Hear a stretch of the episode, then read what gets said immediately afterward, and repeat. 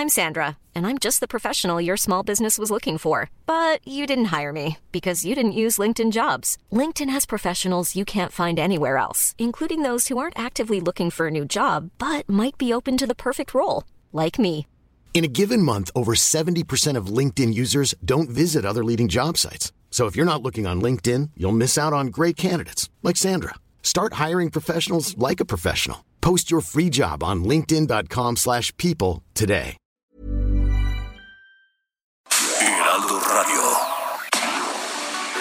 Tarde a tarde, lo que necesitas saber de forma ligera, con un tono accesible. Solórzano, el referente informativo.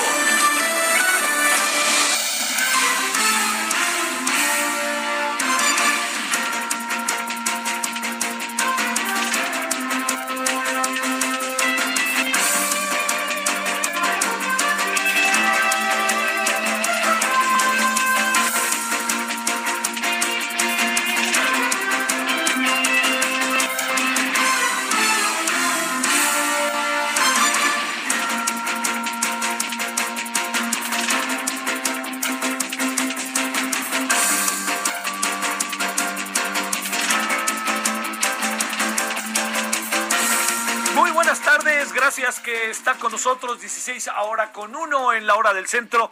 En el día 27 de enero se nos va acabando este primer mes del año. Estamos en el referente informativo, su servidor Javier Solórzano, todo el equipo Heraldo Radio. Estamos en la Ciudad de México en el 98.5 de FM.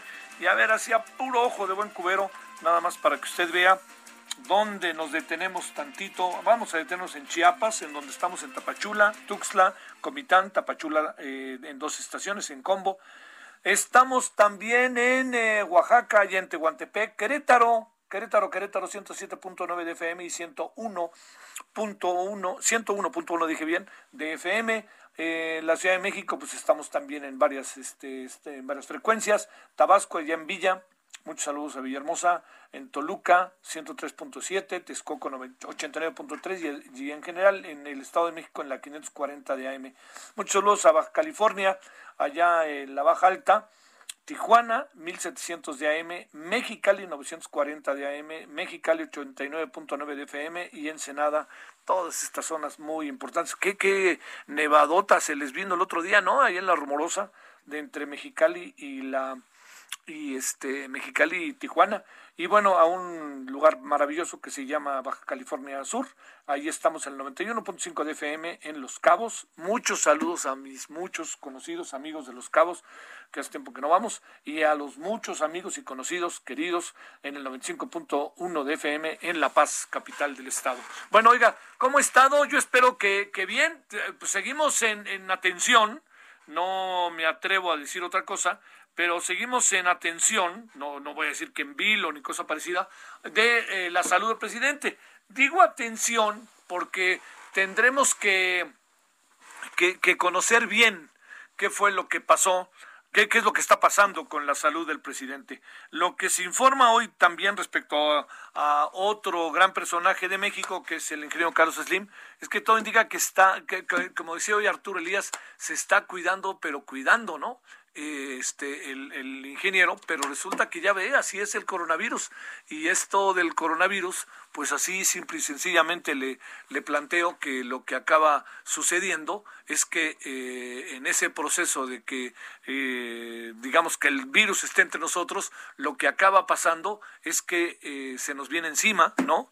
Sin a veces, por más precauciones, está ahí. Entonces, un descuido, un descuido por mínimo que sea, es lo que provoca todo lo que lo que ya ya uno uno sabe muy bien, ¿no? Que inmediatamente se viene el contagio.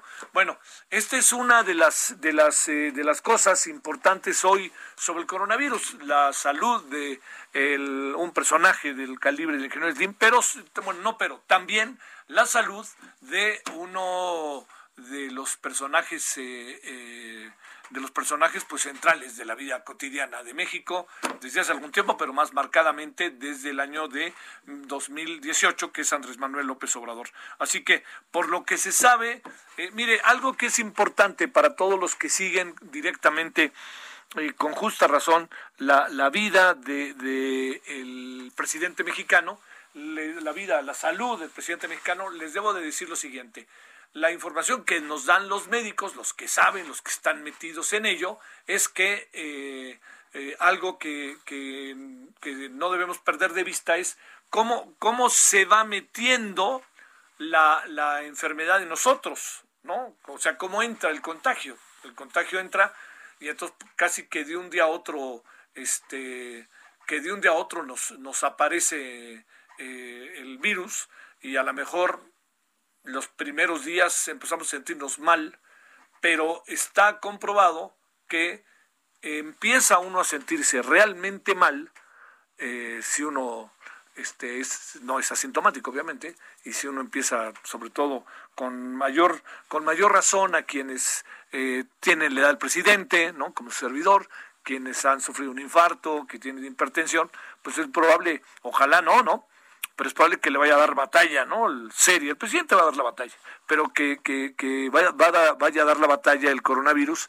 y entonces sabremos bien por ahí del viernes o sábado eh, cómo le va al presidente, porque estos días pues nomás se anda asomando el virus, ¿no? Se anda asomando y ahí está, saca calentura, fibrosis, en fin, todo lo que se ha dicho, pero el viernes o sábado ahí pues ojalá no sea así, pero todo indica que el presidente pasará los días complicados, ¿no? Difíciles de salud, agotamiento, calentura y bueno, todas las molestias que, que ocasiona el virus y estamos ciertos que el presidente saldrá bien de esta, se va a poner rudo el asunto, pero va a salir bien, va a salir bien, es un hombre además que tiene como mucha voluntad para ello, pero sabe que tiene otra cosa también, tiene como mucha muchas ansias de seguir para poder llevar efecto todo un trabajo que se ha planteado desde hace mucho tiempo y que ahora que tiene la oportunidad pues quiere estar con ella, ¿no? Así de fácil. Y bueno, no estamos en la lista de los que quiere que se recupere el presidente, pero estábamos desde el domingo y no importa, pero queremos que se recupere y lo digo genuinamente. Bueno, este es eh, uno, un asunto. El otro asunto que queremos eh, plantearles es que se han cruzado sobre el coronavirus, hay otros temas, ¿no? Pero se han, se han cruzado eh, otros asuntos que me parece de enorme relevancia poner en la mesa. Uno es el de los tanques de oxígeno, ¿no? Eh, creo que hemos caído ahí, en verdad, en manos otra vez de la delincuencia organizada o de bandas que se están aprovechando y un tanque que puede costar cinco mil, tres mil pesos, seis mil pesos, pues es tal la necesidad que de repente puede alcanzar los treinta mil, treinta y cinco mil pesos. ¿No? Y son tanques de 10 kilos. Entonces usted dirá, ¿cómo?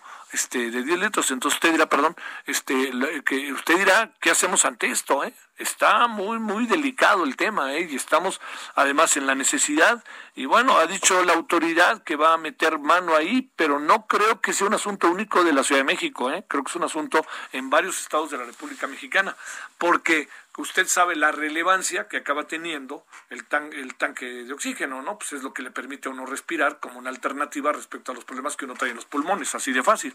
Bueno, yo espero, en verdad que se lo digo, que, que esto se pueda resolver rápido, que lo podamos tener eh, lo más pronto posible ya listo este en los próximos días. No se va a resolver ¿eh? pero que tengamos por lo menos una que hay que haya más personas que tengan este posibilidad de acceso. Y también está la otra gran variable no no la pierda usted de vista. Las personas que tuvieran que tienen un tanque mire así de fácil. Las personas que tienen un tanque y que planteemos en todo el país que ese tanque ya a ver cómo plantearlo ese tanque ya, ya, ya, ya tuvo su uso en dos líneas. Primera línea, la línea que ya no hay necesidad de tenerlo en casa, por las razones que se quiera. Ojalá sea porque se superó la enfermedad, el virus, ¿no? Y no sea porque lamentablemente falleció alguien en casa. Pero vamos a partir de las razones que se quieran. Yo les diría, ¿por qué no regresan el tanque? ¿O por qué no lo ofrecen? ¿O por qué no van a un lugar en donde tengan ustedes certeza de que se va a hacer un buen uso de él? Y sobre todo, no solamente eso, sino también que además de que se va a hacer buen uso de él, el asunto está en que va a llegar a quien debe llegar, que ese es el gran, gran tema que hemos tenido en las últimas semanas que nos está aprisionando de manera muy brutal. Bueno, ese es el primer asunto. El segundo tema, ya ahí le voy a, se lo voy a plantear porque vamos, con esto vamos a iniciar en cualquier momento, es el famosísimo tema del gel, ¿no? Eh, ya sabe que pues, el gel se convirtió en, en, un instrumento, ¿no? El gel, el jabón y el cubrebocas, aunque no lo quieran usar, algunos, ¿no? Entonces, si el gel se ha convertido en un instrumento importante, pues también por ahí anda pasando las falsificaciones. Y entonces eh, le están vendiendo uno por otro y dicen, claro que tiene alcohol y tiene todos los elementos y no es necesariamente tan cierto, que eso es muy importante, eh, que es este que es algo que, tenemos que, que considerar.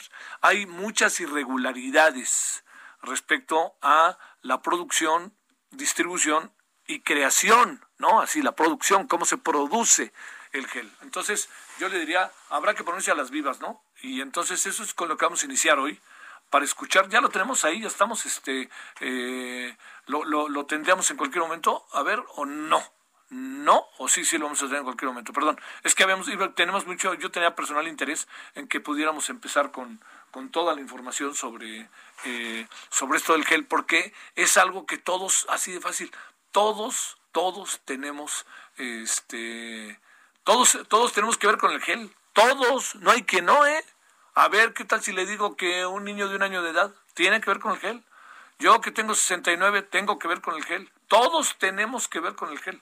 Entonces, que no nos den gato por liebre, ¿no? Entonces vamos ahí viendo este, así de fácil. Entonces, estos dos asuntos, la autoridad ha metido al acelerador.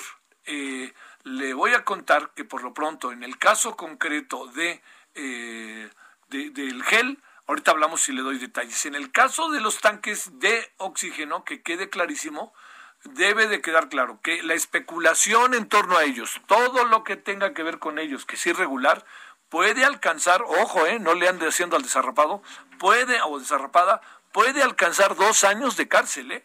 Dos añitos de cárcel, no es cualquier cosa. Entonces, vamos a, si le parece, vamos a, entrar a estos temas para poder tener como referentes, si me permite, de estos asuntos. Hay otros, ¿eh? No es que se me pasa. Está por ahí el tema de, eh, vamos a hablar hoy del Instituto Federal de Telecomunicaciones con base en una mesa redonda interesante.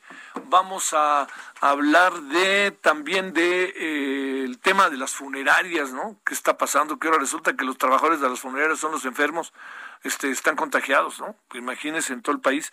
Eh, es un asunto del mundo, pero pues uno quiere resolver el nuestro, ¿no? Y también vamos a hablar de que el INEGIO ya ha dado a conocer que podría haber un 30% más de personas fallecidas por el coronavirus y que eso lo vamos a saber, que tiene mucho que ver con las actas de defunción y todo eso lo vamos a platicar si le parece a usted al ratito para poder este eh, para poder tener como más precisión. En la noche vamos a ir a detalle con este tema y le, adelanto. En la noche le vamos a entrar a detalle a este tema. Oiga, bueno, pues con enorme gusto aquí andamos saludándole, agradeciéndole, con muchas cosas por delante, con muchos asuntos y también tratando de, yo le quiero ser eh, este, vehemente e insistente, tratando, que esto es lo que nos importa muchísimo, tratando de también traer buenos ánimos, ¿no? Está difícil, pero hay que traer buenos ánimos para enfrentar momentos que no nos están siendo nada difíciles. Yo no digo que todo el mundo esté feliz y trata de ser feliz con lo que tienes, no, pero sí me refiero, tenemos también que entender que estamos involuntariamente a prueba todos estamos a prueba y tenemos que echarnos para adelante y tenemos que defendernos, seguir, seguir, no parar, no parar, no parar, estar ahí, ahí, ahí, hasta que podamos nosotros superar colectivamente todo lo que está pasando con el coronavirus. Hemos visto que le pega a cualquiera, le pega a la iglesia, el señor Roberto Rivera, le pega a los demás billete, el señor Carlos Slim, y le pega al más alto cargo que hay en este país políticamente, que es al presidente Andrés Manuel López Obrador. Si a ellos les pega, hoy veía una declaración que de un italiano millonario, dice, saber que uno anda en un Rolls Royce, trae un Rolex y acaba metido en un cuartito en donde uno no puede hacer nada. Pues ahí está, señor. Bienvenido. Y también con otra variable que le diría, todo el tema de las vacunas, déjeme decirlo como un asunto previo a nuestra conversación, todo el asunto de las vacunas en términos sociales está mostrando, es una forma, la forma más acabada de entender las desigualdades sociales, de entender ricos y pobres, de entender poderosos y débiles. Quienes tienen, ahí están. Son 10 países los que están controlando el asunto. ¿Y el resto en qué, dónde andamos? ¿no? Que quede claro, nuestra vacuna no se fue a los pobres, sino más bien Pfizer dijo, aguántenme tantito, pero no es que México haya dicho todo lo que es de nosotros que se vaya a los pobres, porque no es así. Si tuviéramos un país este, como Nueva Zelanda, pues diríamos sí, pero aquí tenemos arribita, si no es que más arribita, de 50 a casi 60 millones de pobres. Entonces, no andemos haciendo actos de buena fe fuera del país, hagámoslo en el país mejor. Bueno, 16 con 15 en la hora del centro, aquí seguimos. Solórzano, el referente informativo.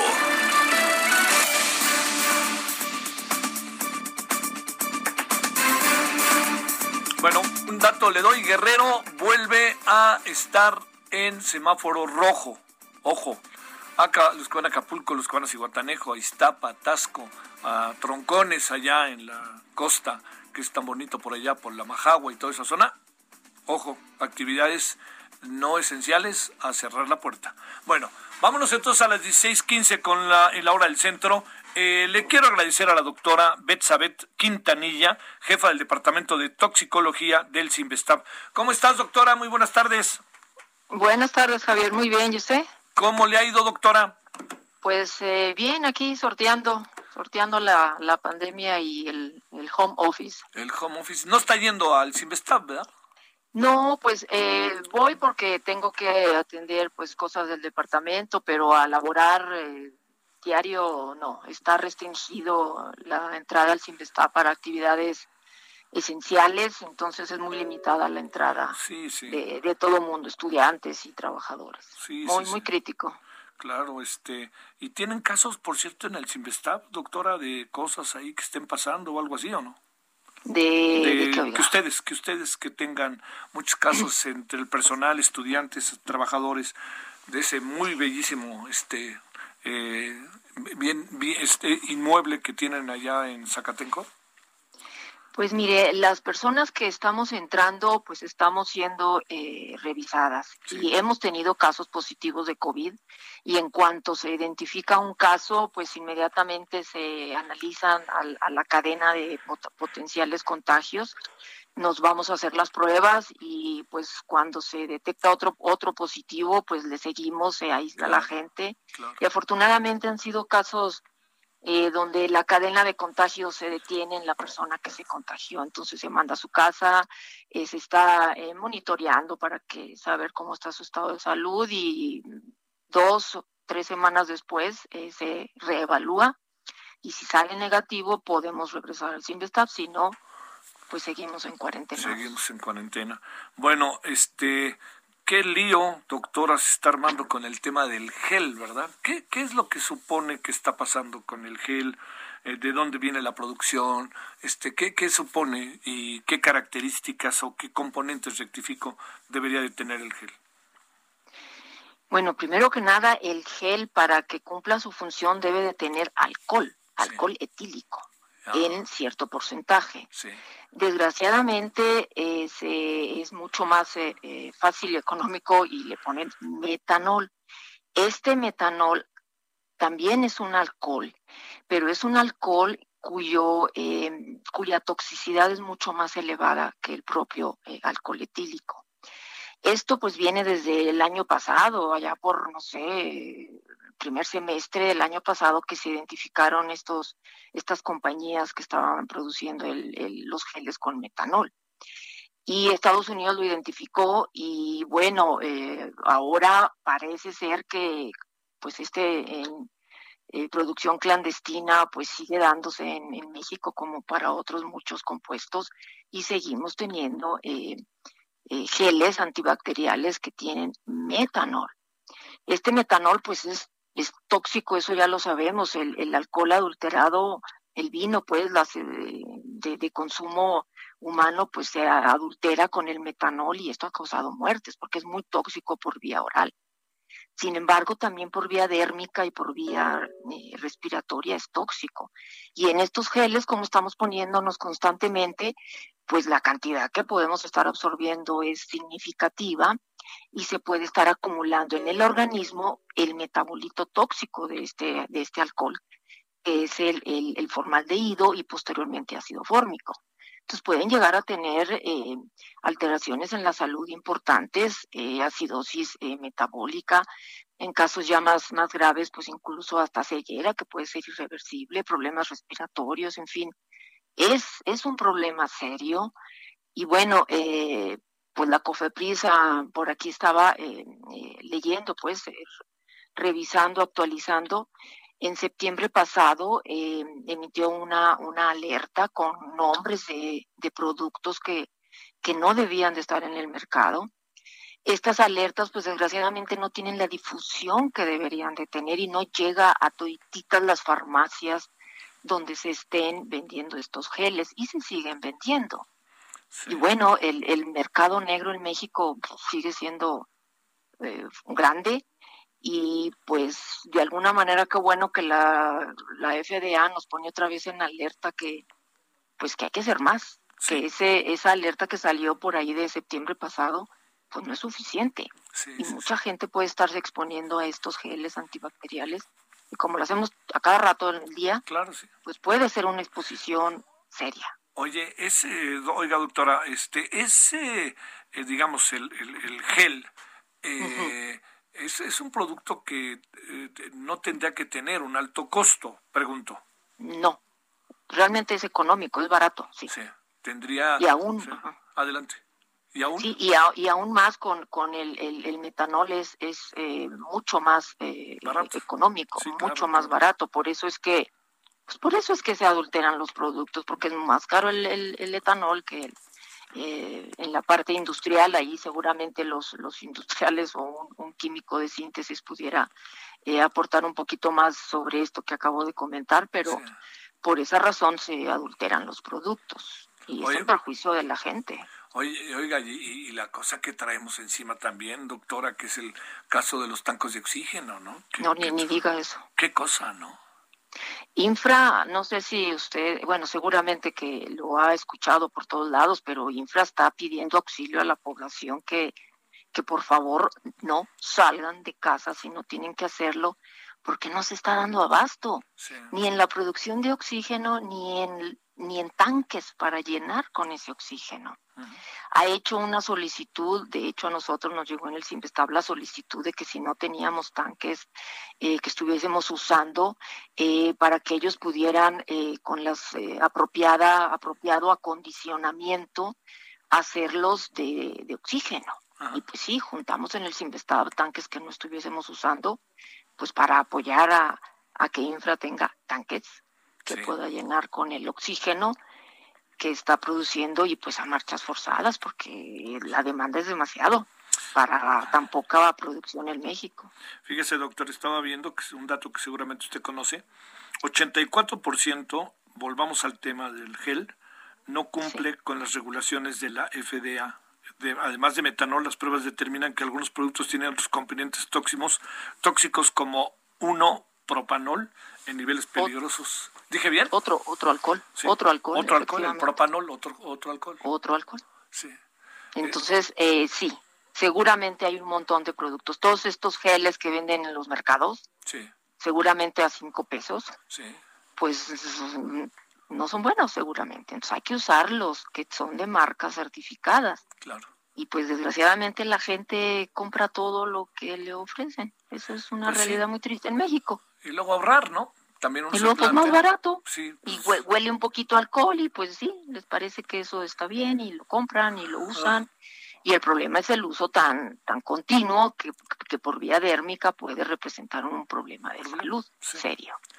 Doctora, le quiero agradecer mucho que haya estado con nosotros, Betsabeth Quintanilla, jefa del Departamento de Toxicología de El. Muchas gracias, doctora, que tenga usted buena tarde. Al contrario, buenas tardes, Javier. Hasta luego. Gracias, doctora. Bueno, ahí tiene usted lo que está pasando con, fundamentalmente con el tema del gel. Fíjese, la, la FDA, que es eh, la, Administración de Alimentos y Medicamentos, por sus siglas en inglés, es, la que se encarga de ello, ha emitido una alerta contra todos los desinfectantes de manos a base de alcohol provenientes de México por considerarlos potencialmente peligrosos y por violar la ley al ingresar a los Estados Unidos. Uy, uy, uy, ¿en qué andamos haciendo? Fíjense lo que son las cosas. Los que estaban haciendo bien su chamba, quién sabe cómo les vaya ahora, ¿no? Que encontraron un muy buen, como dicen los, como dicen ahí, este, los millennials, un nicho de mercado bastante bueno, ¿no? Pero bueno, por lo pronto, pues ahí tenemos eso. Bueno, aquí andamos agradeciéndole. Gracias que nos acompañe esta tarde. Vámonos a una pausa. Traemos muchas cosas por delante todavía.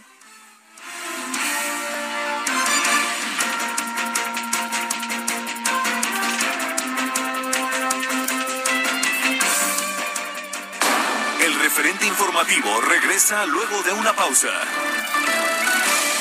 Heraldo Radio. La HCL se comparte, se ve y ahora también se escucha.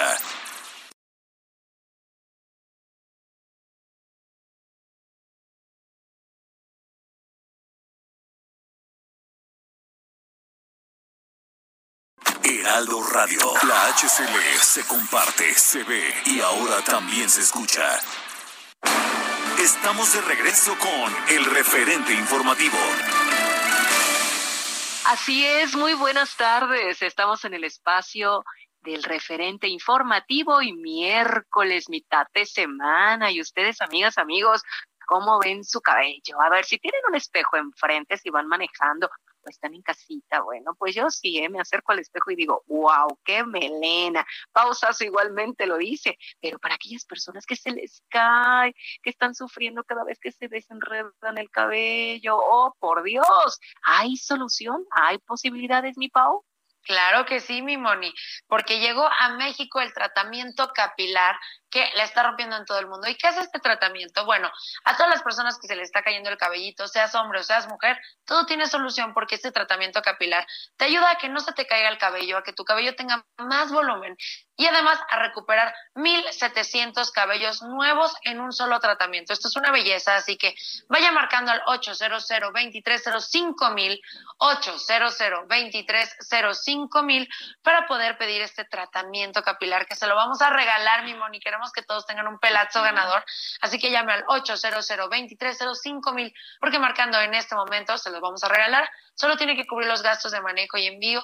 Y es momento de decirle bye bye a la calvicie, hola al pelazo ganador, 1700 cabellos nuevos en un solo tratamiento, además de que su cabello ya no se va a caer, ya lo va a tener más fuerte y va a tener un volumen espectacular, porque este tratamiento limpia el folículo y hace pues que ya no se caiga y que no pierda su volumen. Así que va a tener un pelazo llamando al 800 2305 mil, mi Moni, ¿cómo ves? Muy bien, Pau, porque además de limpiar el folículo, lo nutre y eso está excelente, porque si nosotros también nos alimentamos bien, tomamos mucha agua y usamos este tratamiento, wow, qué melena de león al rato, van a ver. Así es que a marcar, como dice Pau, 800 230 mil. Gracias, Pau. A ti, mi Moni. Continuamos, gracias. Solórzano, el referente informativo.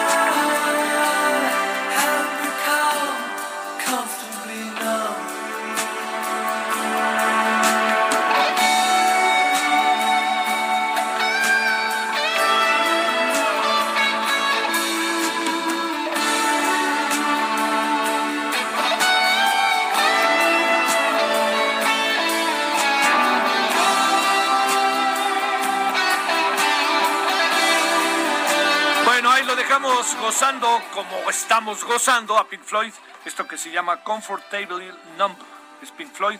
Un día como hoy, del 27, pero el 27 de enero del año de 1944, nació Nick Mason en Birmingham, esto es allá en Inglaterra, cofundador de Pink Floyd. ¿Qué, qué, qué es este, en verdad?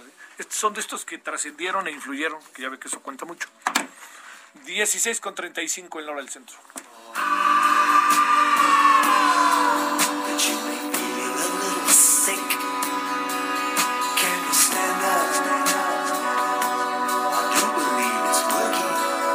Hasta porras vinieron aquí a echarnos. Nos hicieron la ola. Yo espero. No, no, no. Yo medio sabía, pero no soy el responsable intelectual de lo que está pasando. Pero por supuesto, ¿no? O sea, cuento, como dicen, la historia de Floyd se cuenta y se cuenta lo que es para nosotros, ¿no? O sea, se cuenta solita, pero lo que nosotros tenemos que ver con ellos, bueno. Hasta vinieron a felicitarnos acá del segundo piso. Así que bueno. Hijo, por fin veniste. Hijo, bueno. 16.35 en hora del centro.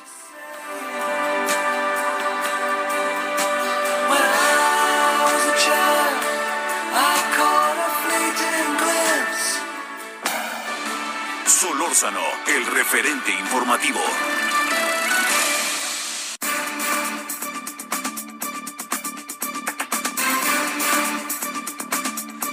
Bueno, desde ayer queríamos hablar con Jorge Bravo, pero no se pudo porque andaba en una mesa redonda. Pero hoy sí lo tenemos y le quiero yo agradecer profundamente a Jorge. Jorge es el director de la Asociación Mexicana de Derecho a la Información, la MEDI.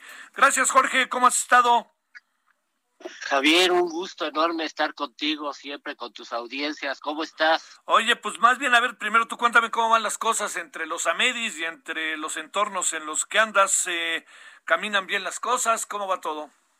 Pues todo muy bien con la MEDIS, como tú comprenderás, eh, pues con temas mucho, muy intensos porque nos ha tocado un nuevo gobierno, que es la 4T, que es el gobierno de López Obrador, que siempre eh, está abordando temas de medios, de libertad de expresión, de derecho a la información, de organismos autónomos, de telecomunicaciones, de tal manera que el actual gobierno nos está dando mucho trabajo, pero eso está muy bien. Sí.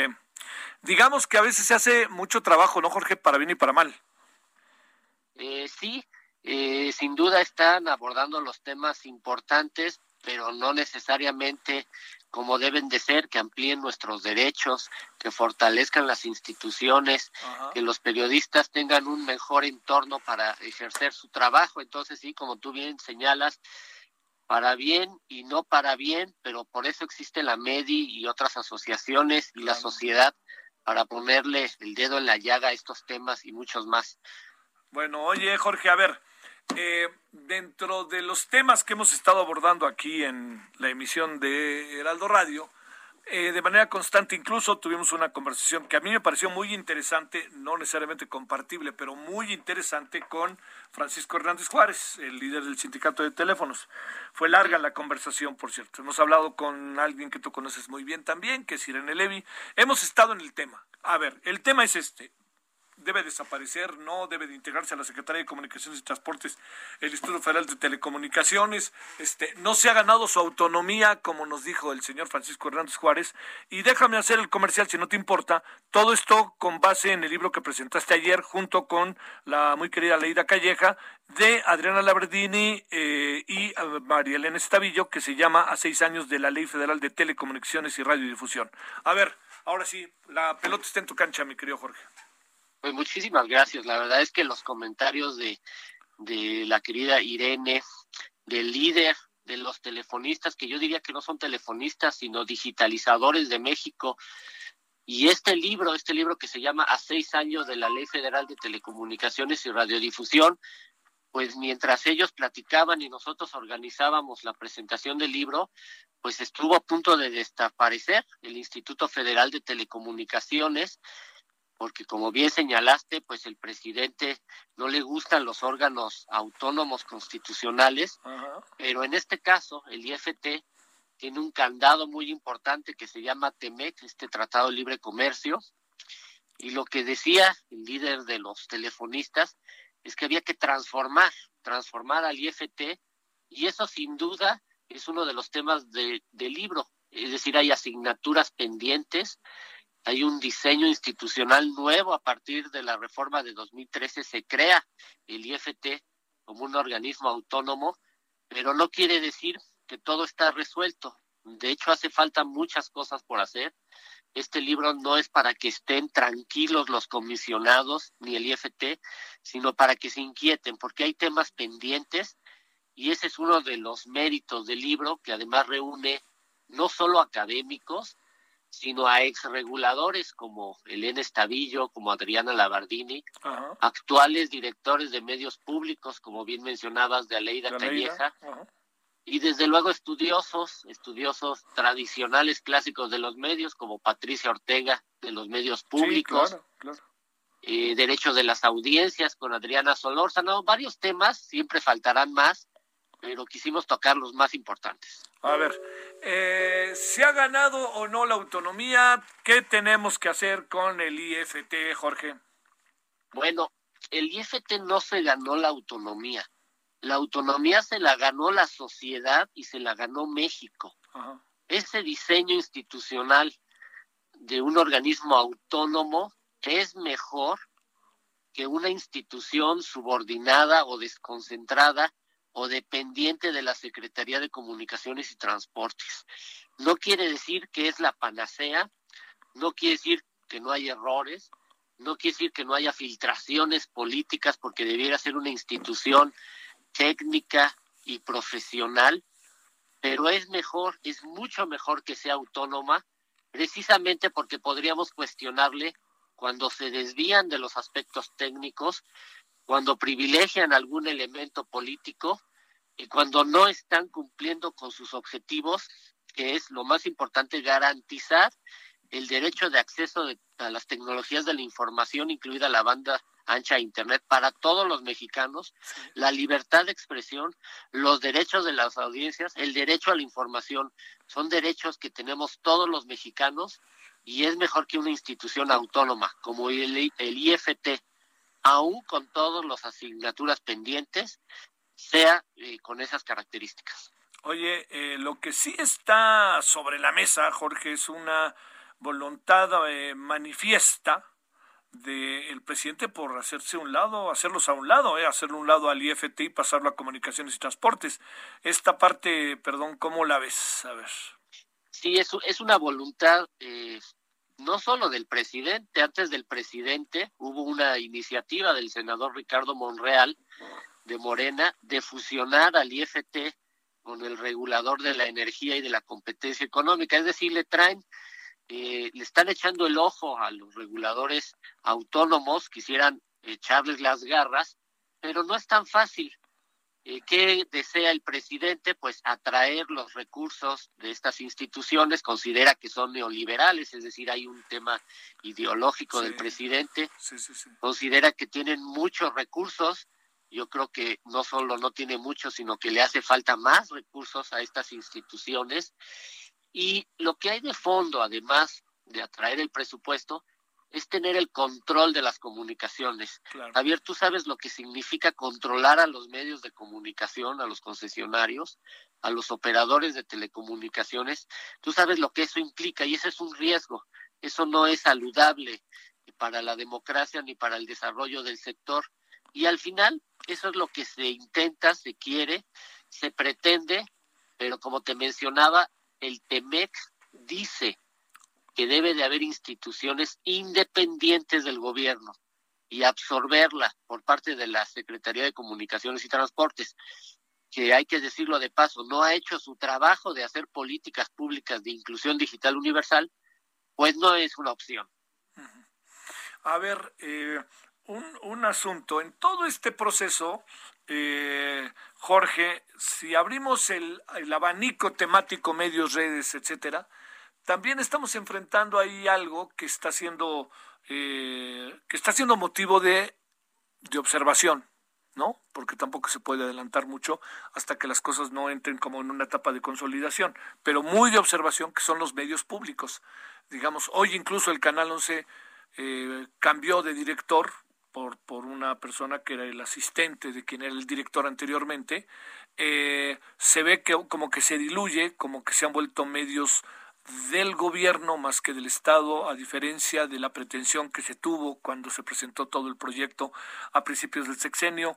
Esta parte, que al fin y al cabo entra también en el IFT, entra también en la dinámica de los debates diarios sobre medios, ¿qué piensas de ello?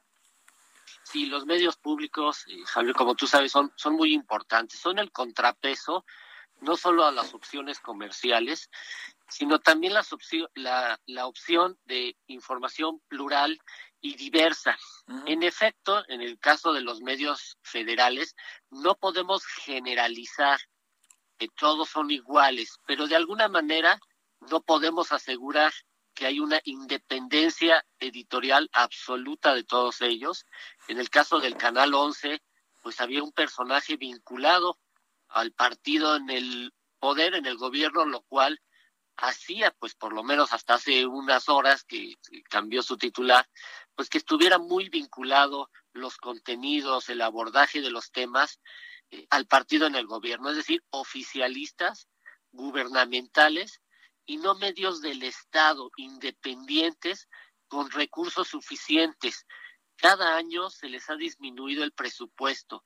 Cuando un medio de comunicación no tiene presupuesto suficiente, no puede actualizar su infraestructura, ninguno tiene una cobertura nacional como lo podría tener cualquier medio público de otro país, Inglaterra, España, Italia, Japón, Estados Unidos.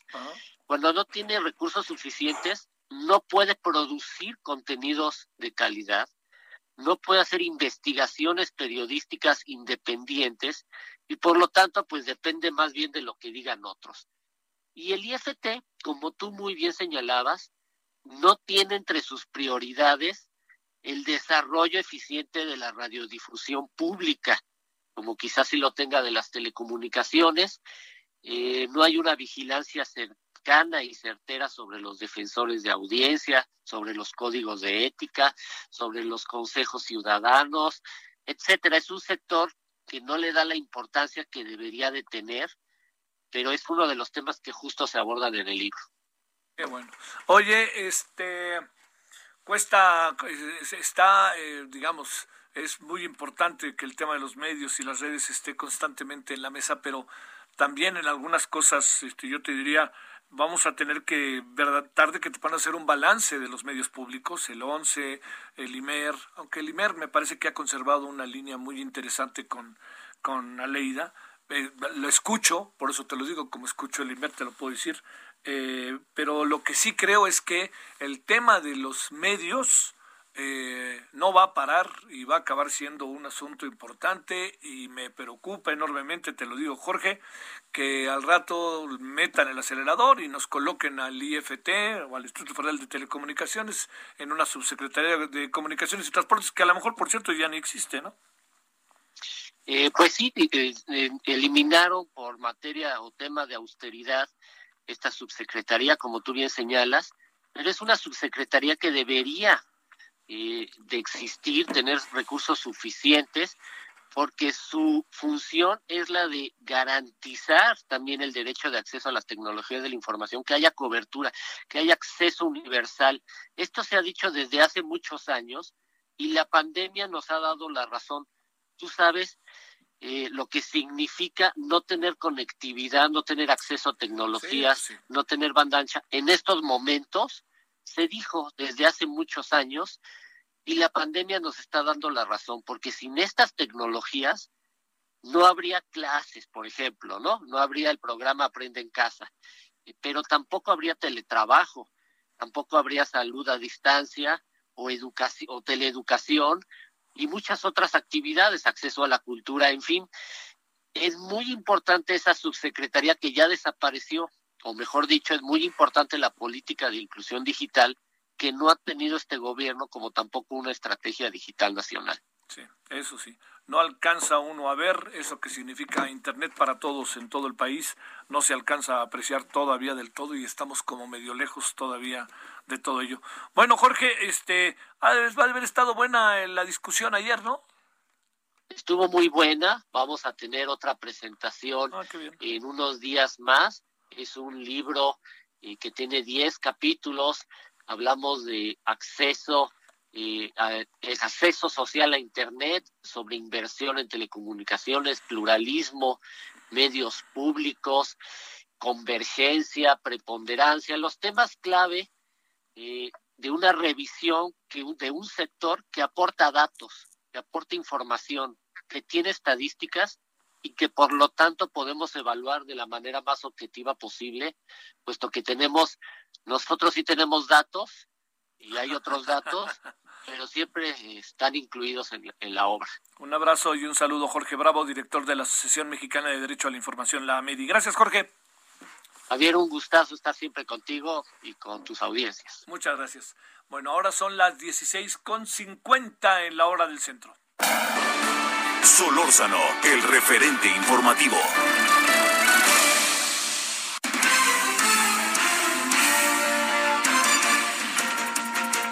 No, perdamos de vista, no perdamos de vista lo que en función de los institutos autónomos puede pasar. Eh, yo le diría, eh, el IFT es parte de una gran batalla. Eh, a ver, usted imagínese los tiempos en que no había licitaciones, sino el poder presidencial determinaba quién tendría una concesión de radio o de televisión. Hay historias, ¿eh? Hay historias, pues, digamos, yo le plantearía, por ejemplo, entiendo que es muy contra, muy, muy, este, que es muy, eh, me atrevo a decir, que genera mucha controversia, eh, por ejemplo, TV Azteca. TV Azteca, efectivamente, su dueño paga por TV Azteca. Pero el problema pues, es que todavía está en manos de algunos, como la de Raúl Salinas. Luego resulta que tenemos qué imagen, pues también, originalmente era de un señor de Baja California que tenía una cosa que se llamaba Aerocalifornia y de repente, ¡pum!, ahí el gobierno movió hilos. Este, lo que, a lo que voy es a esto, a que entendiendo que vivimos una etapa, ¿no? Que a mí nunca me pareció este, afortunada. Lo hice saber en su momento, este, eh, cuando estos debates estaban en todos lados, en las universidades, en los, eh, en los medios de comunicación, en, los, en el Congreso, en todos lados, ¿no? Pero lo que sí le puedo decir es que esto que me refiero es que la importancia del instituto estaba en un lugar buenísimo. ¿Cuál es ese lugar buenísimo? Pues ni más ni menos que la importancia del instituto estaba en que a través de, está, no estaba, está, en que a través de por ahí pasaron cosas como usted no se ha dado cuenta, pero tenemos ahora una mayor oferta telefónica, los costos, este, se licitan las estaciones de radio y televisión y en eso andamos. De otra manera, el dedito presidencial diría, bueno, de hecho, cómo se construye tele, Telesistema Mexicano. Se construye a través del dedito presidencial que el presidente Miguel Alemán determina quién debe de quedarse con la televisión. De ahí nace esta empresa, este emporio, ¿no? Telesistema, luego, este, bueno, era Televicentro, Telesistema, Televisa, etcétera, etcétera. Bueno, a ver, muy en breve, Carlos Navarro, en un minutito y medio, adelante. Buenas tardes, Javier. Te saludo con gusto a ti al auditorio. Bien, hoy la jefa de gobierno, Claudia Sheinbaum, en su videoconferencia de prensa, recalcó que no debe haber impunidad cuando hay corrupción. Esto después de que se diera a conocer la investigación contra Mauricio Toledo, hoy diputado federal por el Partido del Trabajo. Recordemos que hace unos días la fiscal general de justicia, Ernestina Godoy, señaló que hicieron la solicitud a la Cámara de Diputados para quitarle el fuero y este personaje fuera investigado por el tema de enriquecimiento ilícito. Recordemos, Javier, de manera breve, que las elecciones de 2018, Coyoacán fue un foco rojo en donde en varias ocasiones a la hoy jefa de gobierno se le atacó, incluso hubo sillazos, nos tocó cubrir esos momentos y fueron muy momentos muy tensos. Ahora está siendo investigado eh, Mauricio Toledo, incluso se le han encontrado inmuebles, por ejemplo, en San Miguel Chicalco, en Tlalpan, se han encontrado inmuebles en Benito Juárez que no corresponden a sus declaraciones de acuerdo a las investigaciones que ha hecho la investigación de la Contraloría Ciudadana de la Ciudad de México. Entonces, bueno, ahora la, la moneda está en el aire, la jefa de gobierno tiene el sartén por el mango, por así decirlo, y Mauricio Toledo simplemente niega categóricamente, así lo dice, niega categóricamente las acusaciones en su contra, pero veremos qué hace la Cámara de Diputados si logran desaforarlo para que enfrente este proceso de enriquecimiento ilícito, que hay varias propiedades muy grandes de muchos millones de pesos y él dice que no es cierto, lo está negando, vamos a ver qué procede en los siguientes días, Javier. Sale Carlos, buenas tardes. Hasta luego, buenas tardes, Javier, que estés bien. Bueno, para pensar, ¿no? Ayer aquí hablábamos de un señor que estaba en el deporte que tampoco declaró bienes y lo que hicieron fue quitarle 10 años de su posible participación en puestos públicos. Este, y, al de ahora, que tampoco declaró, le quieren echar el guante y lo quieren, yo supongo que meter al tambo, ¿eh? Bueno, a qué se deberá, por más que sea más cantidad una que la otra, ¿eh? Pausa. El referente informativo regresa luego de una pausa. Heraldo Radio.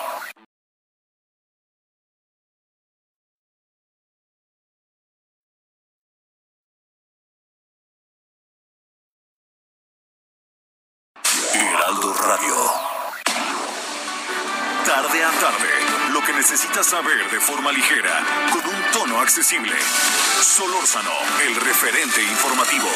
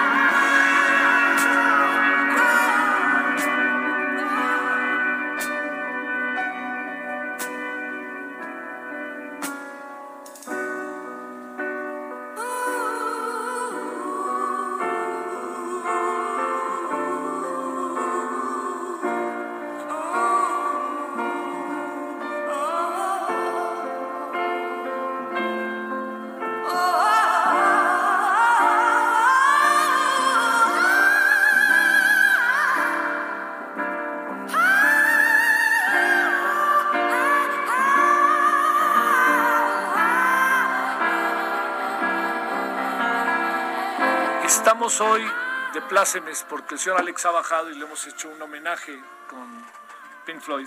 ¿Qué te pareció? No, no, ahora sí, ¿verdad? Sacamos 10. Nomás falta el Rey Pila. bueno, es eh, hoy cumpleaños Nick Mason. De, él nació en Birmingham, allí en Inglaterra, baterista, cofundador de Pink Floyd. The Great Geek in the Sky. Es un rolo. Todo, el, todo, todo lo que tiene que ver con Pink Floyd es tan atractivo, tan sugerente. Bueno, a ver qué. Pues, vamos a dejarlo otro ratito. En honor a Alex, pero también en honor a mí, ¿no? Como cuates.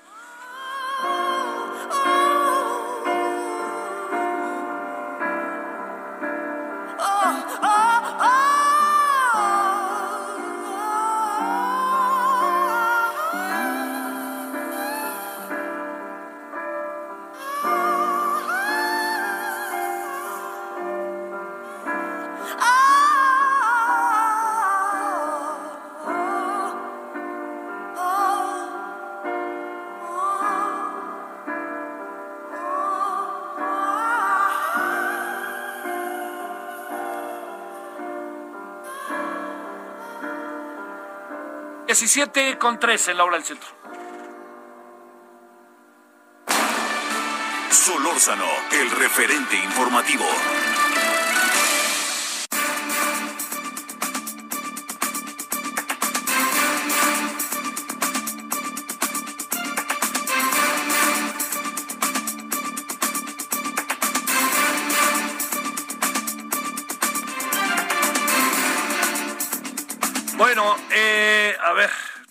Temas, que no son gratos, pero hay que estar en ellos. más bien lo importante es estar más que haciéndose un lado, ¿eh? es más importante estar por todo lo que tengan. Francisco Alvarado es presidente de la Asociación de Funerarias. Francisco, ¿cómo has estado? ¿Todo antes vamos con, con, quién? ¿Con Iván Saldaña? A ver, perdóname, ahora sí que si me dicen, si ustedes me, me ayudan, yo les ayudo. Como diría el mismísimo película de Tom Cruise. Help me and I help you. A ver, Iván Saldaña, aquí me hicieron bolas, adelante. Buenas tardes, Javier, amigos del auditorio. Eh, comentarles que el día de hoy eh, compareció la titular de la CNDH, Rosario Piedra Ibarra, ante, ante la Comisión Permanente del Congreso de la Unión. Ahí fue acusada por legisladores de oposición de que está ausentando o ha ausentado a la Comisión Nacional de Derechos Humanos durante prácticamente toda la pandemia eh, aquí en, desde que llegó a México en febrero del año pasado. Eh, eh, pues, por supuesto, la titular de la CNDH reputó que pues e, esta, estos señalamientos dijo que en todo momento han defendido el derecho a la salud de los mexicanos. Textualmente dijo, frente a la pandemia del COVID-19, la CNDH ha defendido a los enfermos y a los trabajadores de la Salud ha emitido no solo varios informes, sino además pronunciamientos, exhortos y recomendaciones y está en vías de, de concluirse una recomendación general sobre la materia. Estos reclamos, Javier, se dieron eh, pues durante la presentación virtual ante el Congreso de la Unión del informe de actividades 2020 de la CNDH que prácticamente lo tiene que hacer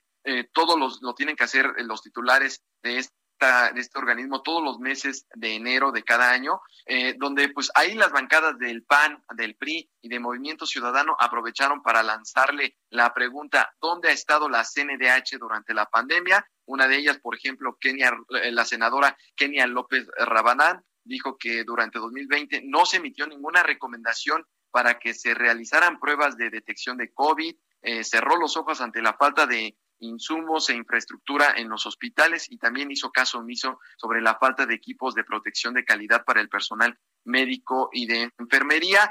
Eh, por, supuesto que Rosario Piedra eh, no estuvo sola, fue arropada por las bancadas y defendida por las bancadas de Morena, del Verde Ecologista, del PES y del PT, entre ellos, por ejemplo, eh, José Luis Montalvo, diputado del PT, dijo que la comisión ha estado a la altura de las exigencias de la pandemia eh, provocada por el COVID-19, velando por los derechos de las personas más vulnerables. Incluso Verónica Camino Farjat, senadora del Verde Ecologista, dijo que por su autonomía, imparcialidad y autoridad, pues los mexicanos deberíamos de estar orgullosos de, esta institución y de su titular. También Rosario Piedra, por supuesto que se defendió después eh, y dijo que presumió primero que han ahorrado eh, el 36% durante 2020 ahorraron el 36% del presupuesto, casi 308 millones de pesos. Y también dijo, detalló las gestiones de la CNDH, ahí presentó el número de recomendaciones emitidas, pero Javier, y ahí es yo creo que lo que provocó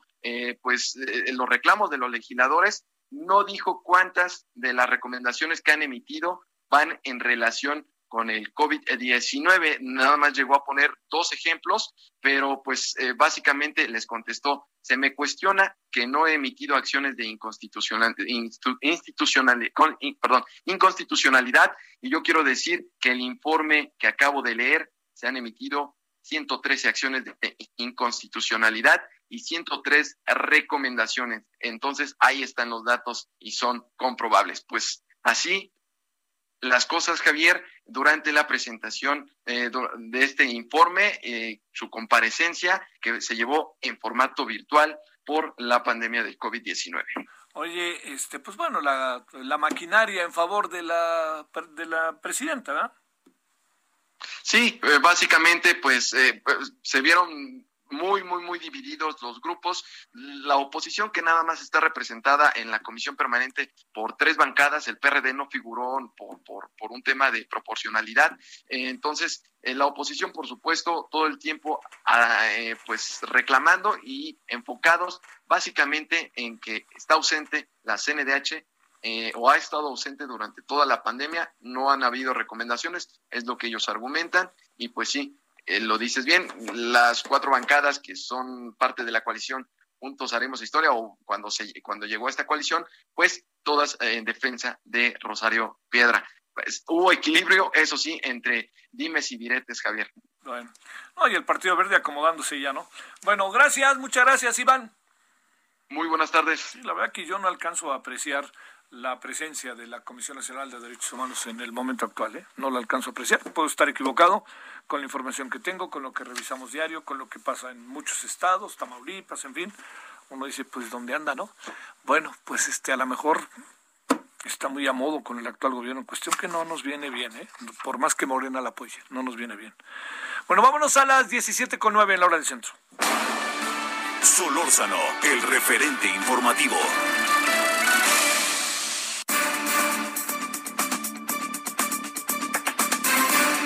Ahora sí, vamos con Francisco Alvarado, presidente de la Asociación de Funerarias. Francisco, ¿cómo has estado? Muy buenas tardes.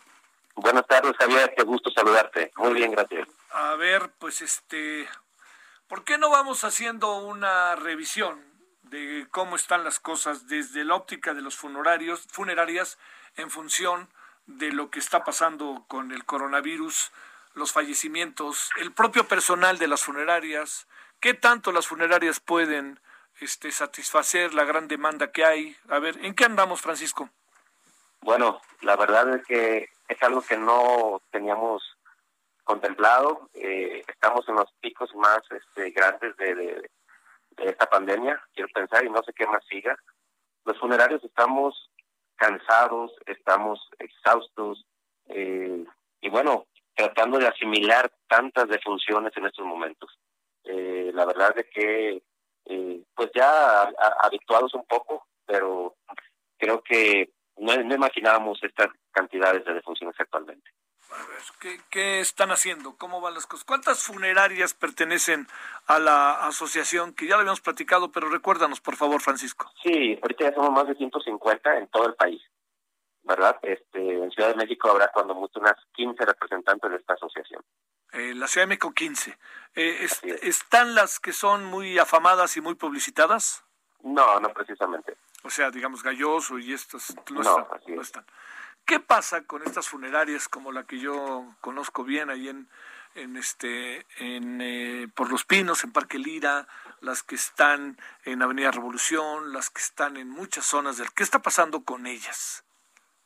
Bueno, realmente, al igual que todos, eh, yo creo que nos fuimos sorprendidos porque no tenemos la infraestructura tan tan, tan necesaria, basta, eh, pero realmente estamos eh, llenos de servicios, se están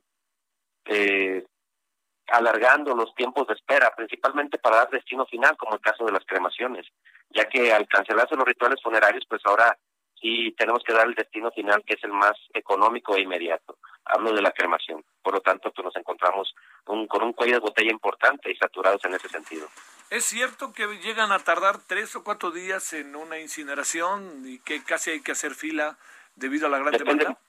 Depende mucho de la empresa funeraria. Esto es aquellas que tienen un, las empresas grandes, las que tienen muchos, eh, en este caso, afiliados de televisión o muchos clientes pagando un servicio futuro, o empresas grandes que están acostumbrados a recibir bastantes servicios, definitivamente cinco días a veces es poco. Hay empresas que hasta les dicen a sus clientes de 10 a 15 días para poder entregar las cenizas de un familiar. ¿Y qué hacen? ¿Se quedan ustedes con los eh, con los cadáveres, perdón? ¿Se quedan ustedes y haciendo auténticamente fila? ¿Los tienen apilados o qué pasa con eso? Eh? La verdad es que sí, este, están haciendo fila prácticamente. Eh, estamos implementando cámaras de refrigeración para su conservación. Las autoridades en estos momentos eh, nos están apoyando mucho con la tramitología, evitar mucha burocracia, nos están dando ciertas libertades para que posteriormente hagamos los trámites. Pero lo importante es darle respuesta a la cremación. También estamos optando por salirnos de la zona metropolitana y buscar otras opciones de cremaciones en otros estados eh, eh circunvecinos de aquí en la Ciudad de México. Eh, ¿Cuántos, este, cómo estamos en cuanto a contagios y eventuales fallecimientos de personas que trabajan en las funerarias, eh, Francisco?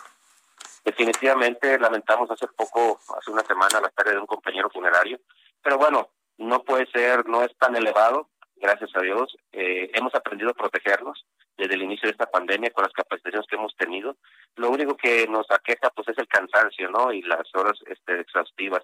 También estamos dando apoyo psicológico eh, este, al personal, pero realmente en defunciones han sido muy pocas, pero sí tenemos algunas bajas. Yo creo que un 2% cuando mucho, un uno, o contadas 10, 15 personas de, de, la, de la plantilla funeraria.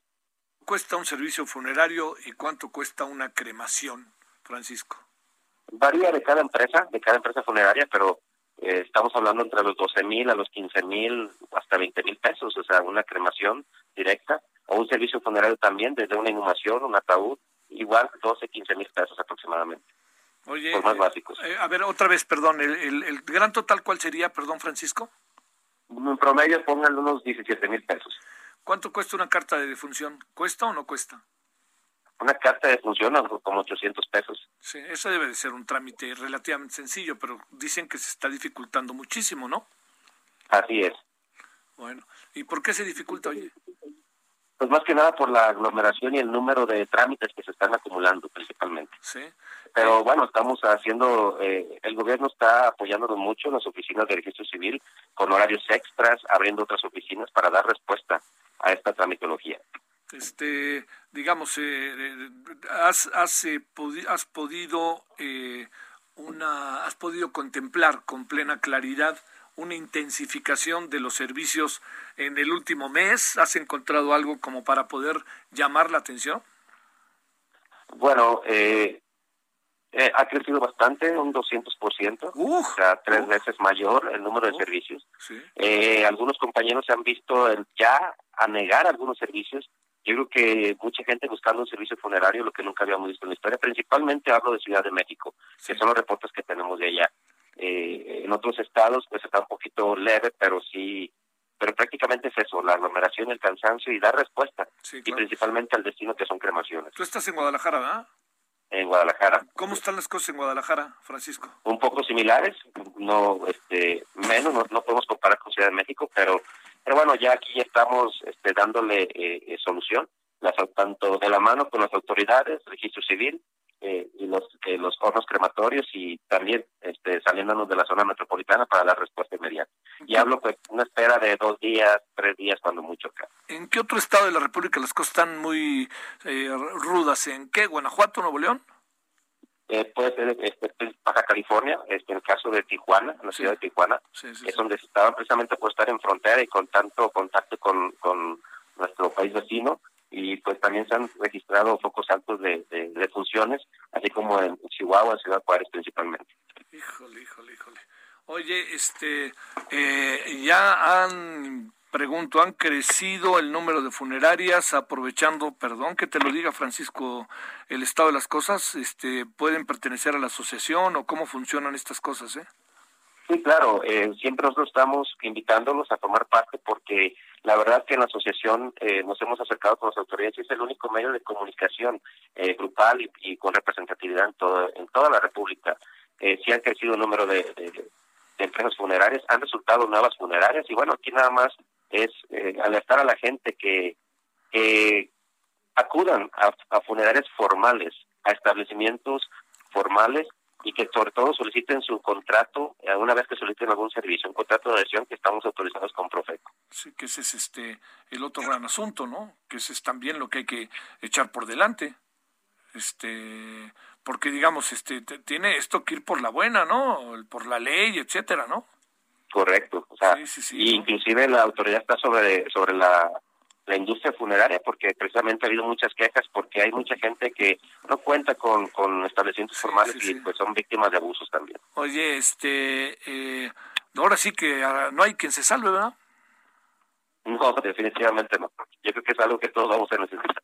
Sí, sí, sí. Bueno, oye, Francisco, este, eh, ¿cuántas funerarias dices que entonces pertenecen a la asociación? ¿Siento qué? Somos, somos más de 150 en estos momentos. En todo el país en todo el país. Y la chamba se concentra en Ciudad de México, en Jalisco, Baja California, ¿qué? Nuevo León.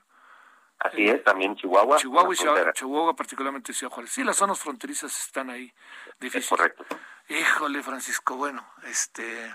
Y nomás para que la gente lo sepa, con todo y carta de función, que unos 80, unos 18, 17 mil pesos con todo y cremación. Aproximadamente en promedio sí así es. De cada 10 personas que lamentablemente fallecen y que van a las funerarias, ¿cuántas serán enterradas y cuántas serán este, eh, serán cremadas? Yo creo que estamos a un 90% cremaciones y un 10% inhumaciones. Sí, sí, sí. Ya nadie quiere. ¿no? Además, ¿dónde te van a enterrar, Francisco? Ya no hay espacios. y es más caro, eso encarece mucho. Sí, se encarece. ¿Y qué? las, ¿Las cenizas se llevan qué? ¿A iglesias o a dónde se llevan por lo general? Eh? Dependiendo de eh, su cultura y su religión, pero hay gente que los tiene en casa o algún lugar de descanso o a las iglesias principalmente. Claro, y otros los avientan al mar, ¿no? También, es cierto, es otra opción, o algún algún bosque o algo por el estilo. Sí, algo que tenga que ver con las personas que fallecen. Bueno, Francisco, te mando un saludo y un agradecimiento que estuviste con nosotros. Al contrario, un gusto, Javier. hasta luego. Voy, voy, voy.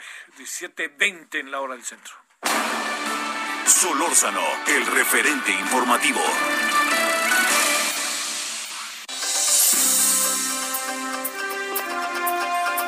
Vamos a ver qué es la mañanera sin el mero mero. A ver, ¿qué me cuentas, Francisco Nieto?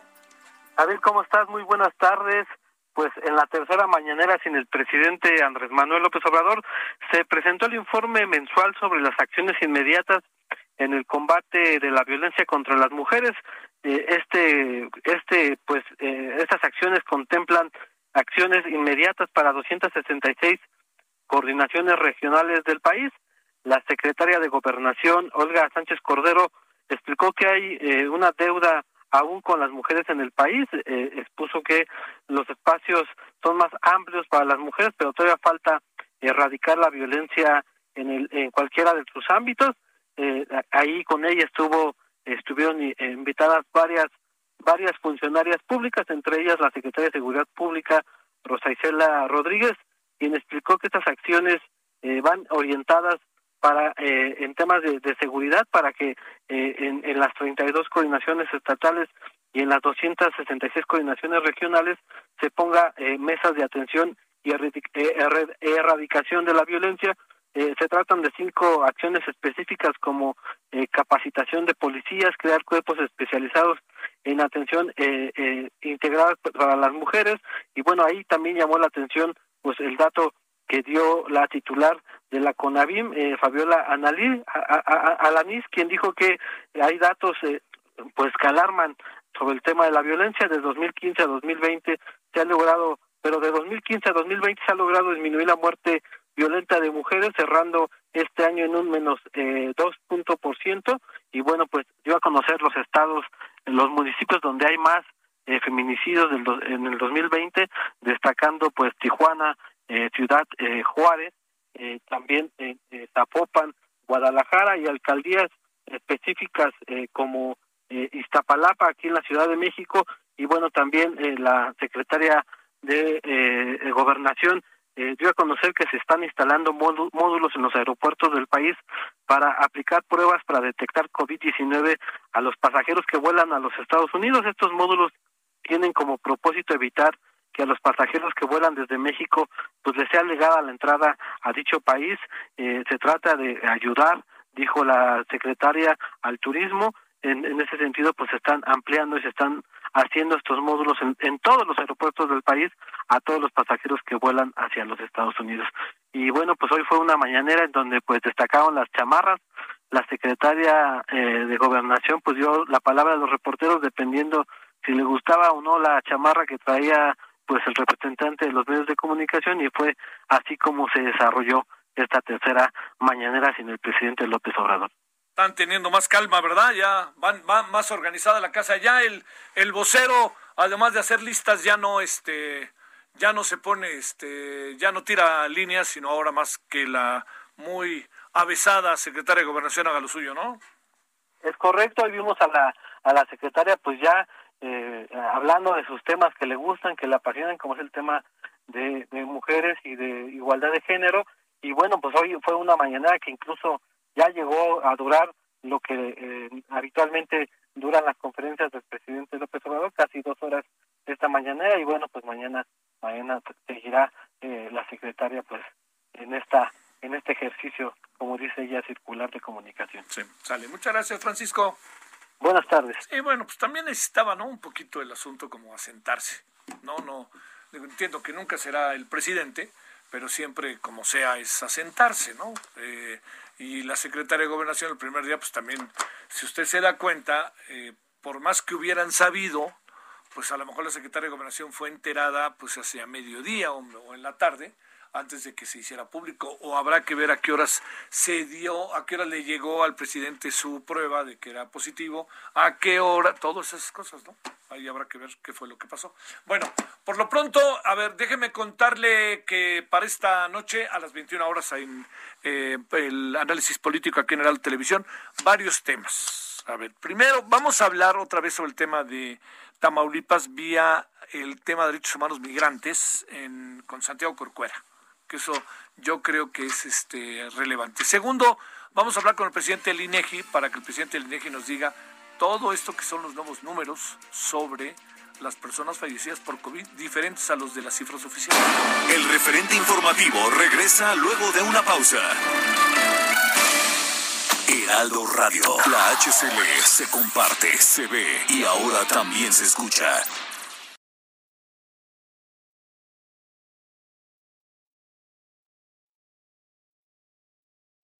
Heraldo Radio, la H que sí suena y ahora también se escucha. Estamos de regreso con el referente informativo.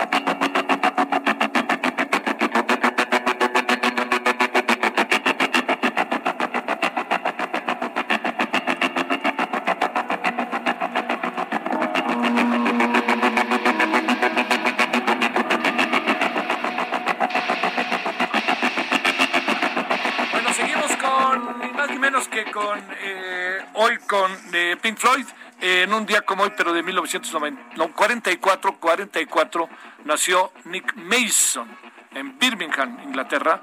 Esto es One of These Days, uno de esos días. Padrísimo. Bueno. A ver, hasta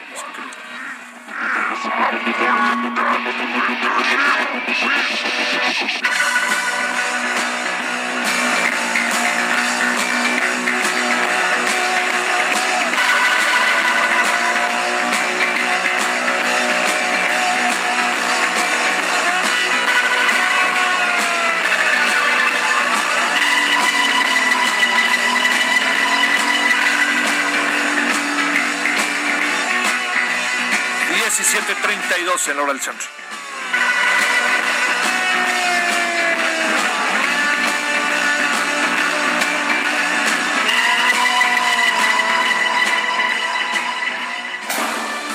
Solórzano, el referente informativo.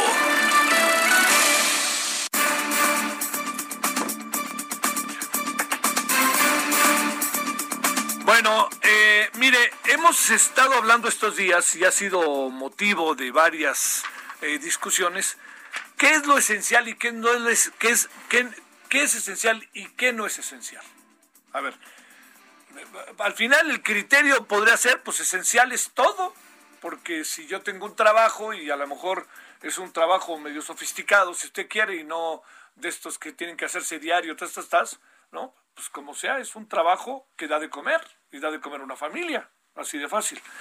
Entonces, eh, eh, lo, lo, que, lo, que hemos, eh, lo que nos hemos puesto a revisar es pues hablar del tema en diferentes áreas, porque evidentemente hay una división. Bueno, le hemos pedido al doctor Rafa Rodolfo Nava Hernández, coordinador de salud en el trabajo en la Facultad de Medicina de la UNAM, que esté con usted y con nosotros. ¿Cómo estás, doctor? Buenas tardes. Hola, Javier, ¿cómo estás? Muy buenas tardes. Gracias por tomar la llamada. A ver, este, ¿cómo definimos? Partamos de esto. La señora Clutier ha negociado con empresarios vacunación y reapertura de negocios, pero este, unos dicen abrimos o morimos. Otros dicen estamos llegando al punto en donde no hay punto de regreso. Y otros, como las escuelas, están diciendo abrimos porque ya no nos queda de otra y ya perdimos más de dos millones de alumnos. ¿Qué, qué, qué pensar de todo esto, Rodolfo, eh, sobre este tema? Pues la verdad, esto, esto de que abrimos o morimos, más bien yo di, si se, si se están abriendo como hasta ahorita y se está presionando además para abrir otros, otras áreas de la producción y de servicios, pues yo diría que es morimos o morimos, porque la realidad es que lo esencial, realmente lo esencial, pues son los servicios de salud, el sector salud, la salud pública, los servicios de emergencia, vamos a decir que también las gasolineras, eh, procesamiento y venta de alimentos, etcétera pero ahorita ya se, están abriendo, por ejemplo, fabricación de textiles, fabricación de papel, de pinturas y barnices, artículos de limpieza, electrodomésticos, restaurantes, eh, y, todo tipo de restaurantes. Eh, ahora se está presionando justamente para el asunto de las escuelas. Realmente, si vemos la situación de la pandemia al inicio, en febrero del año pasado a este momento, estamos en una situación mucho más crítica, mucho más grave, que justamente en este momento es cuando eh, debemos tener mayor cantidad de precauciones, no, nos, no nosotros como individuos solamente que sí nos corresponde en gran parte, sino el gobierno debe llevar a cabo acciones mucho más rígidas en el sentido de que realmente si se quiere controlar esta epidemia, en el caso de México, eh, necesariamente hay que, repito, tomar medidas mucho más fuertes para poder verdaderamente control, empezar a controlar esto, porque la realidad es que no se ha controlado casi en ningún momento y obviamente esto nos va a llevar a problemas muy graves de salud, no solamente entre la población en general, sí, sino obviamente entre los trabajadores. Porque, por ejemplo, la Organización Internacional del Trabajo, pues lo fundamental que, menciona es que en relación con el trabajo debe ser seguro, saludable y digno. Obviamente, eh, a pesar de, y lo hemos visto, a pesar de todas las medidas precautorias que ha estado llevando a cabo los restaurantes, los, los centros comerciales y demás, la realidad es que no son suficientes, por una parte, y por otra parte, la gente eh, está acudiendo masivamente a todos estos lugares y lo vemos en los noticieros, lo vemos en la calle, en donde desafortunadamente, eh, si se abren eh, más, más actividades esenciales que yo diría, y tienes toda la razón, eso de esenciales, muchas de ellas no son verdaderamente en este momento esenciales y donde se está poniendo en riesgo la salud y la vida de, nuestra población y lo estamos viendo claramente, sí, muy claramente en las, eh, en las noticias, lo estamos viendo en las estadísticas con la aclaración siguiente. Una cosa es lo, lo, lo que se nos está mostrando que eso es lo que los datos que yo sí considero que se, que se tienen, pero hay que considerar el subregistro. El subregistro es mucho más grave. Eh, el doctor López Gatel desde hace muchos, muchos meses mencionó que el dato, en los datos oficiales, habría que multiplicarlos por ocho. Eh, sobre todo el caso de en los casos, no tanto, no, no tanto en los fallecimientos. Ahí hay un poquito de más control. El subregistro es muy grande y si estamos con los datos oficiales en el cuarto lugar de, eh, eh, de infectados y de, y de mortalidad, Si lo multiplicamos por ocho, nos daremos cuenta cuál es nuestra realidad y debemos, y, el gobierno, las autoridades, los empresarios, la población en general, debemos cooperar de verdad para que esto no se acabe, porque esto va para largo, sino al menos para que se, que se controle y todos conocemos, todos conocemos gente cada, cada vez gente más cercana que está enfermándose, está falleciendo y esto no hay para cuándo verdaderamente. Si a esto le agregamos nuestra realidad, que son muy pocas, la cantidad de vacunas que están llegando a nuestro país, no sabemos en cuánto, en cuánto tiempo realmente se llegue a, vacunar a, la, por lo menos a la población más susceptible. A ver, déjame plantearte un asunto más, eh, eh, doctor. Este, el, el, uno de los problemas que vamos a acabar teniendo, pues es que cada vez vamos a entrar en un, pobre, en un nivel de pobreza este, extendido, ¿no? Eh, y no se ven planes de gobierno que permitan eh, ir viendo que hay apoyos, eh, sobre todo tratando de entrar en estos terrenos tan necesarios a los que te refieres de cerrar, cerrar la puerta. ¿Qué hacemos ante eso? ¿Qué, qué, qué has pensado? ¿Qué reflexionas sobre eso, doctor? Pues la realidad, de verdad, creo que hay que ser, como dije hace un momento, más enérgicos. De verdad, repito, esto, desde luego que está afectando a la economía del país, está, está afectando a la economía de las familias. Esto es indudable.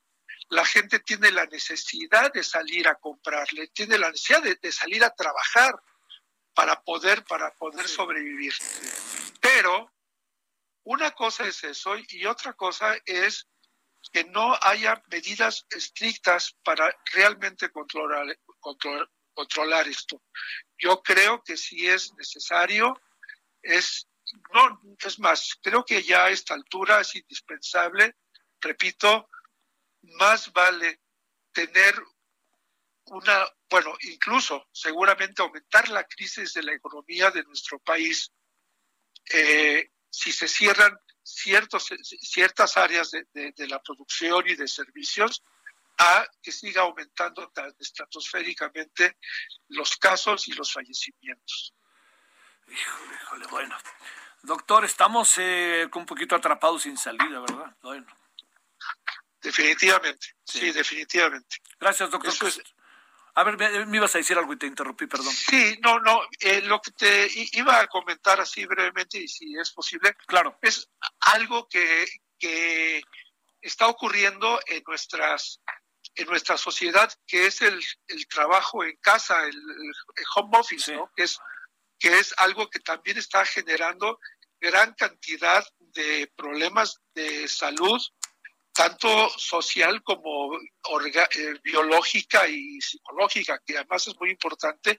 Y vale la pena mencionar, si, y si, me lo permites muy brevemente, que ya hay una modificación en el artículo 311 de la Ley Federal del Trabajo sobre teletrabajo, que es muy interesante leerlo, vale la pena leerlo, porque hay algunas modificaciones que incluso yo hace algunos meses propuse en un foro y que eh, se están eh, considerando ya, en, este artículo ya se publicó en el diario oficial, de la federación esto y lo cual, pues obviamente, de hecho es el pasado 11 de enero, sobre teletrabajo y, es un tema que también hay que mencionar de manera importante y tal vez en otro momento.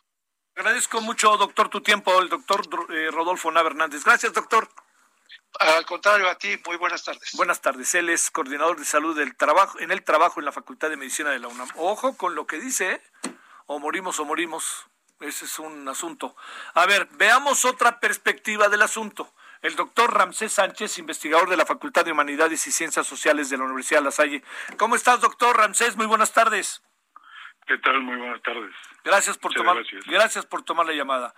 Eh, o este o abrimos o morimos ya no va a haber punto de regreso eh, urge que los estudiantes regresen a clase eh, qué es lo esencial qué es lo qué, es lo no esencial eh, cómo le hacemos, tenemos que cerrar, pero de qué vivimos. ¿Qué has pensado, doctor, sobre este tema?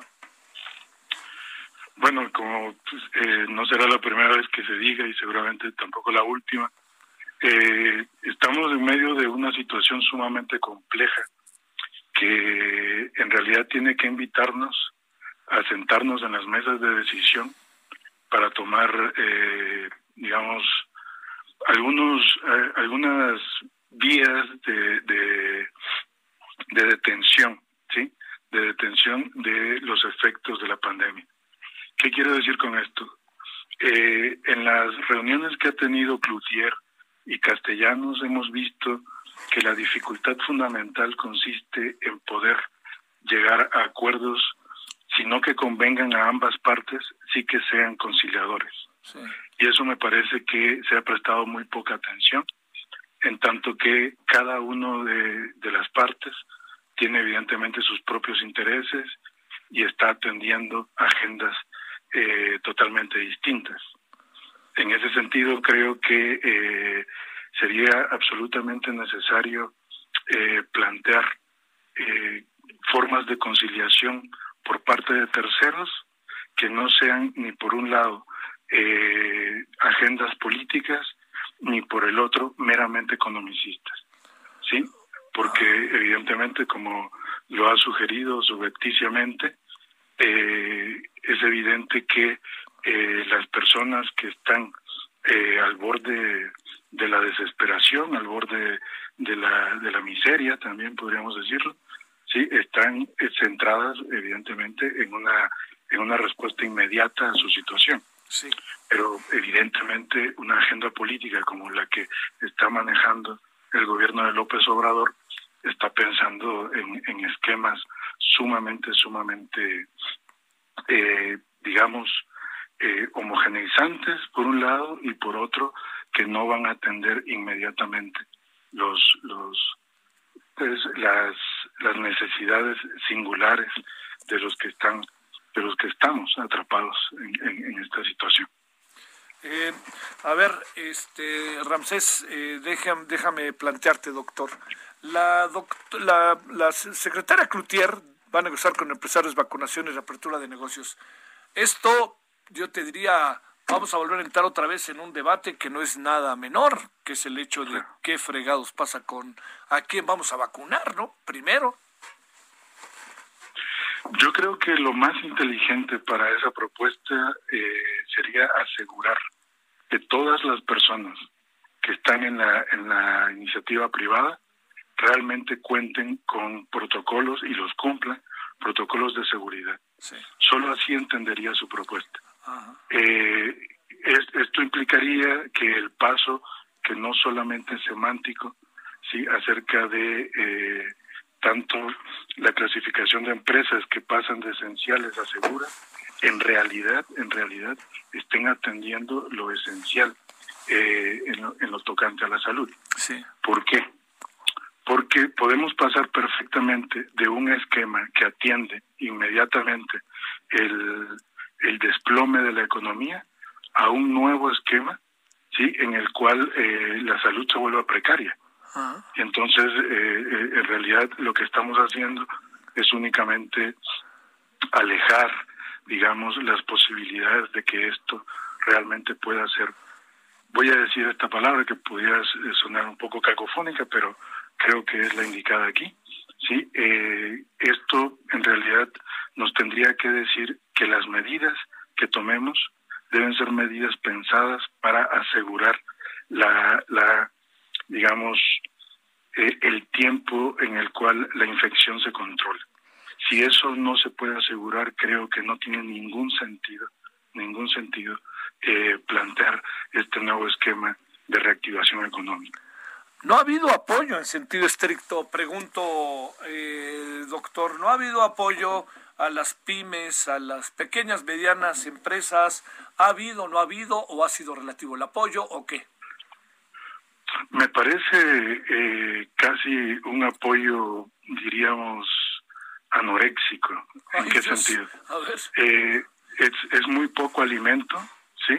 Para seguir con la metáfora, es muy poco alimento para las empresas y aquel alimento del cual se pueden, eh, digamos, ayudar está inmediatamente destinado a ser eh, desechado, porque el apoyo, si mal no recuerdo, se está pensando en torno a los 25 mil pesos, con una tasa de interés altísima y que evidentemente no va a servir en absoluto para, para poder plantear un programa de recuperación. Sí, sí, sí. Oye, eh, lo peor está por venir, ¿no? Obviamente. Lo peor está por venir y consiste desde mi punto de vista en que nadie nos ha preparado para la incertidumbre.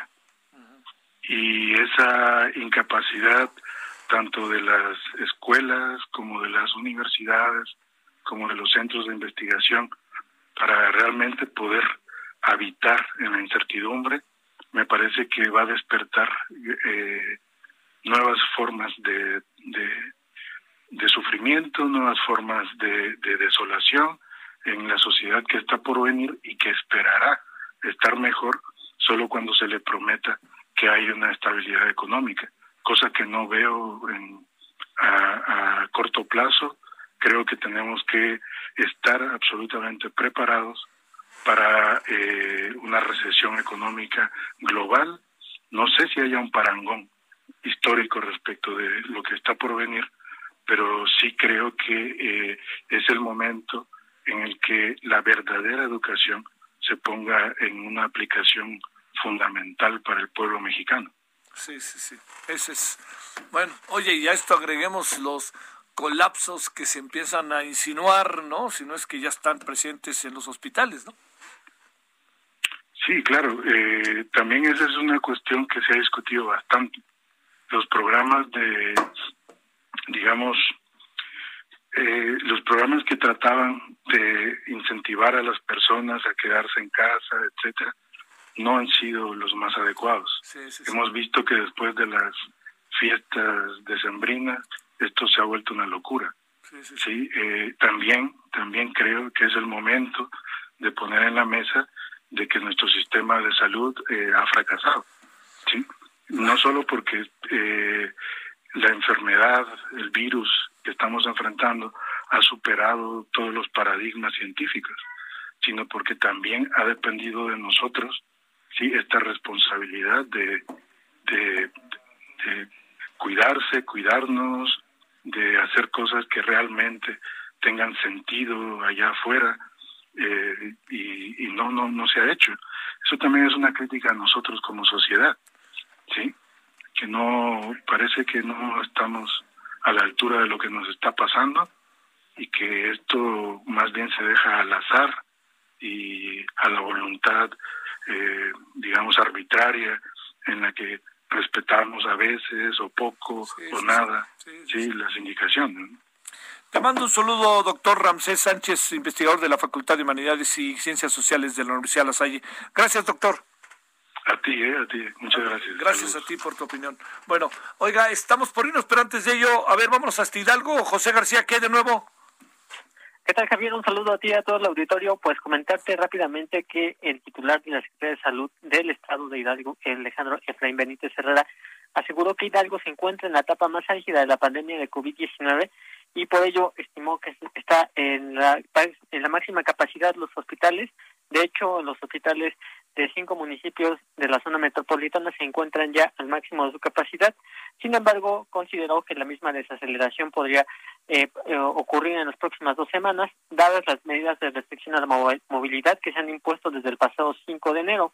El funcionario estatal dijo que una vez que comience el periodo de desaceleración de padecimientos, comenzarán también a diseñar un programa específico de reapertura de actividades para los 33 municipios que concentran más del 60% de los casos de COVID-19 y también no se considera la reapertura de golpe de todas estas actividades, pues puede representar también un incremento en los casos de COVID. También advirtió que durante las próximas dos semanas Hidalgo continuará en el color rojo del semáforo epidemiológico y por ello manifestó que los gobiernos municipales no pueden adquirir vacunas de COVID-19 como previamente el presidente López Obrador eh, anunció para los gobiernos de los estados. Eh, dijo que en el caso de la entidad se busca adquirir vacunas de AstraZeneca y Oxford para poder este, llegar a la capacidad de aplicación durante este año y reorientar recursos públicos del presupuesto de egresos del 2021 para la vacunación de más de 3 millones de personas que habitan en la entidad. Es la información que tenemos hasta el momento. Más con el gobernador que ya le dio coronavirus, ¿no? Así es, de hecho fue el primer gobernador del país que le dio coronavirus en abril pasado. Bueno, sale, muchas gracias, José. Gracias, seguimos al pendiente. Pues con todo es una, digamos, es bueno que le haya dado y que no haya trascendido. Hay que ver también cuáles secuelas deja, porque cada vez hay más secuelas. El, el gusto, el, el, este, la lengua, ¿no? Ahora estaba viendo también que hay ahí algunas repercusiones. Es decir, eh, nos decía el otro día el doctor Fernando Vidal algo que me llamó mucho la atención. Dice que, eh, que algo que están haciendo es eh, colocar, bueno, te, crear un eh, crearon un departamento, por decirlo así de alguna manera, ubicado en el propio Instituto Nacional de Enfermedades Respiratorias, el INER, a las afueras del instituto, que tiene que ver con las secuelas o con las consecuencias que trae el coronavirus para empezar a investigarlo, ¿no? Que eso me parece verdaderamente interesante. Bueno, oigan, ya nos vamos. esperamos a las 21 horas en hora del centro. Hay muchos asuntos divertidos hoy hay asuntos muy serios, interesantes y de todo ello a las 21 horas en hora del centro vamos a estar con usted en eh, el análisis político en Heraldo Televisión. Bueno, por lo pronto, tenga buena tarde lo que todavía hay de ella y estaremos viéndonos al rato, 21 horas en hora del centro. Adiós.